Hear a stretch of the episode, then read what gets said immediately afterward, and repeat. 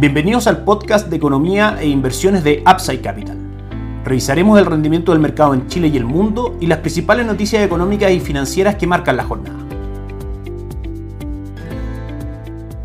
Muy buenos días, lunes 27 de diciembre de 2021. Soy Ramiro Galeano, fundador de Upside Capital. Como siempre, partimos comentando las principales noticias del mercado local. La atención de los inversionistas, analistas y del mercado en general está puesta principalmente en la conformación del equipo político y económico, principalmente del gabinete del presidente electo Gabriel Boric, sobre todo por la parte del equipo económico. Es sumamente importante ver quién se va a hacer cargo del Ministerio de Economía, el Ministerio del Trabajo y el Ministerio de Hacienda especialmente por las reformas primero tributarias y luego reformas a una serie de variables, entre ellos el sistema de pensiones, etcétera. Para el mercado es sumamente importante que esos cargos los ejerza alguien que sea valorado en cuanto a su experiencia técnica por el mercado y que por supuesto tenga el conocimiento tanto político como técnico, decíamos, para poder llegar adelante esas tareas. Hasta ahora no hemos tenido ninguna noticia respecto a eso, solamente que aparentemente los grandes rostros de asesores económicos que apoyaron la campaña del presidente electo Gabriel Boric se han desmarcado, entre ellos está Roberto Saller, quien no está confirmado, pero aparentemente no tomaría el Ministerio de Hacienda, Andrea Repeto, que ya comunicó que no está disponible para el cargo, y también Eduardo Engel tampoco está disponible para el cargo. De manera que el mercado está muy atento a eso, porque ese tipo de nombramientos da también una señal respecto a con qué disposición o convencimiento gobernará el presidente electo Gabriel Boric. Si con las propuestas un poco más fuertes y radicales de primera vuelta o con las propuestas más conservadoras de segunda vuelta. Es finalmente, el, es finalmente la noticia que se toma la atención de los mercados. Mientras tanto, en el valor de los activos en general, lo que hemos ido viendo era lo lógico que tenía que ocurrir después del shock muy fuerte del resultado de segunda vuelta. Hemos tenido retrocesos en el dólar, hemos tenido alzas en el IPSA y un relajo en cuanto a el alza de tasas por parte de los instrumentos de renta fija, es decir, mayor valor en, en general los activos locales. Si esto es sostenible o no, desde nuestra opinión acá en Upside Capital creemos que no. El nivel de incertidumbre generado primero por las radicales propuestas respecto sobre todo a temas de fondos de pensiones y una serie de cosas más del presidente Gabriel Boric, junto con la existencia de la convención constituyente y sabiendo que las declaraciones que han ido haciendo en general no han sido pro mercado, marcan, conforman un marco de incertidumbre generalizada para el mercado local. De manera que, si bien podemos tener correcciones en las tendencias bajistas que han mostrado la renta fija, el IPSA y el peso chileno, finalmente los fundamentos van a favor de que el castigo en este tipo de instrumentos se mantenga. De manera que nuestra recomendación de inversión sigue estando con un foco principal en mercados extranjeros, Estados Unidos, Europa, renta fija, renta variable, inversiones directamente en el extranjero. Tenemos la opción de darle ese servicio a nuestros clientes que tengan acceso a plataforma Perchin mediante el Banco Itaú o a plataforma Bolívar mediante Principal Financial Group para poder invertir directamente afuera o fondos locales que invierten en activos extranjeros, tanto en dólares como en pesos también son buena opción. Pero en general, en nuestro portafolio de inversión estamos recomendando activos internacionales versus activos locales que están totalmente subponderados en los portafolios de inversión en general. Pasamos a revisar el mercado local el día viernes, obviamente con un volumen operado muy muy bajo. El IPSA cierra con un 1.33%, había ganado ya un 2.9 el día 23, de manera que han sido los últimos dos días de cotizaciones bastante positivos y ha alcanzado una rentabilidad durante el año 2021 de un 2.92%. Para ponerlo en perspectiva, vamos a analizar también el retorno que tienen los mercados internacionales, pero si bien el IPSA logra aparentemente terminar el año por sobre la línea de flotación, por sobre el 0%, los retornos obtenidos en los índices bursátiles tanto de Estados Unidos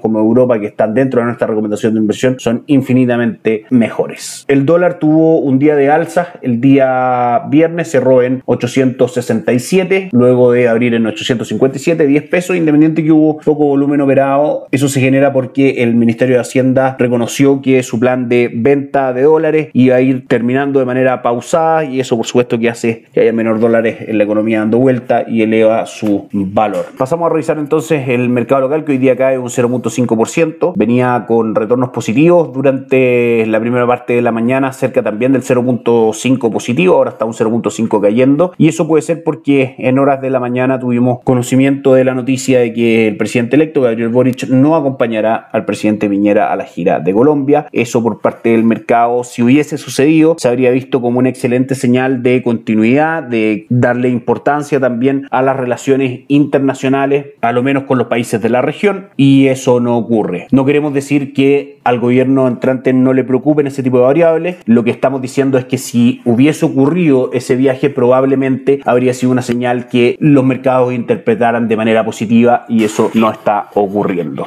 En cuanto a movimientos, la DAM sube un 18.75%, cotizando en 285 pesos. Dentro de las acciones más transadas tenemos a Vapores, que sube un 1.4%, Sukimich B cae un 1.4%, CAP cae un 1.75% y Parque Arauco sube un 1.26%. Respecto a las cotizaciones del dólar, hoy día es un día de caídas en el dólar, fortaleza en el peso chileno en este marco de correcciones que hemos conversado que finalmente es sumamente esperable que cuando existen movimientos muy fuertes hacia arriba el mercado tiende a corregir porque los inversionistas que tienen posiciones salen a vender, toman utilidad y eso hace que los precios caigan. Cae entonces hoy día, luego de un cierre el día viernes de 867, hoy día marcamos 857,90 es el precio del dólar en Chile. Les comentamos también que en Upside Capital somos asesores independientes de inversión para personas y empresas que invierten en el mercado financiero tanto local como global. No administramos capital con instrumentos propios ni recibimos el dinero de los clientes. Hacemos asesoría objetiva sin sesgo. Buscamos la mejor alternativa de inversión para cada uno de ellos y los ayudamos llevando sus inversiones a alguna de las administradoras de fondos asociadas con Upside Capital como la Reinvial y Tabú Principal, entre otros. Luego mantenemos una constante comunicación con nuestros clientes realizando supervisión y seguimiento a su estrategia de inversión y a sus operaciones a través de nuestro equipo de atención a inversionistas. Bienvenidos a una asesoría objetiva sin sesgo y con una mirada global. Bienvenidos a Upside Capital. Suscríbete a nuestras redes sociales, en YouTube, Instagram y Spotify. Visítanos en www.upsidecap.cl, déjanos tus datos y te contactaremos para conversar. Recordemos que, por supuesto, podemos ayudarlos con plataformas internacionales para que la inversión pueda ser directamente en fondos extranjeros, fondos locales que invierten también en activos extranjeros, por supuesto, con un movimiento del capital de inversión siempre directo desde la cuenta corriente del cliente hacia la cuenta de la administradora general de fondos con la asesoría permanente del equipo de atención a clientes de Upside Capital. Respecto a los mercados extranjeros, el día viernes, por ser la celebración de Navidad o por comenzar la celebración de Navidad, no hubo cotizaciones. Sin embargo, repasamos cuál es el retorno de estos mercados durante el año 2021 para ponerlos también en comparación al retorno del IPSA, que dijimos que andaba cercano al 3% con los números actuales. Durante este 2021, el Dow Jones lleva un 17.46%, el S&P 500 un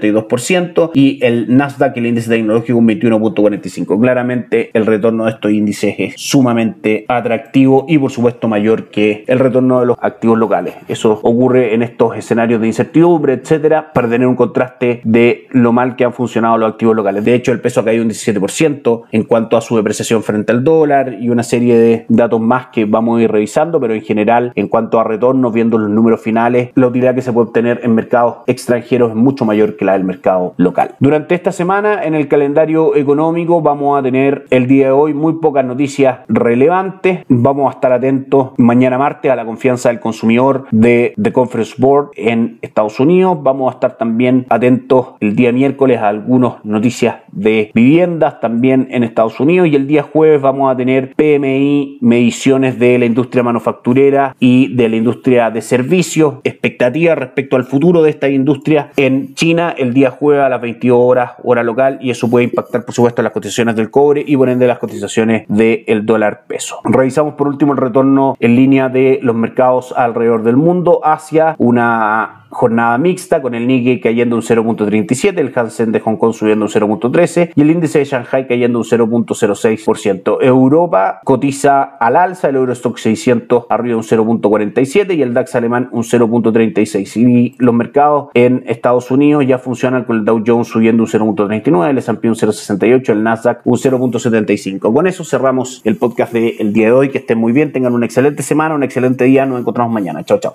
Gracias por escuchar el podcast de E Inversiones de Upside Capital. Te invitamos a visitar nuestro sitio web www.upsidecap.cl y contactarnos para brindarte una asesoría objetiva, sin sesgo y con una mirada global para tus inversiones.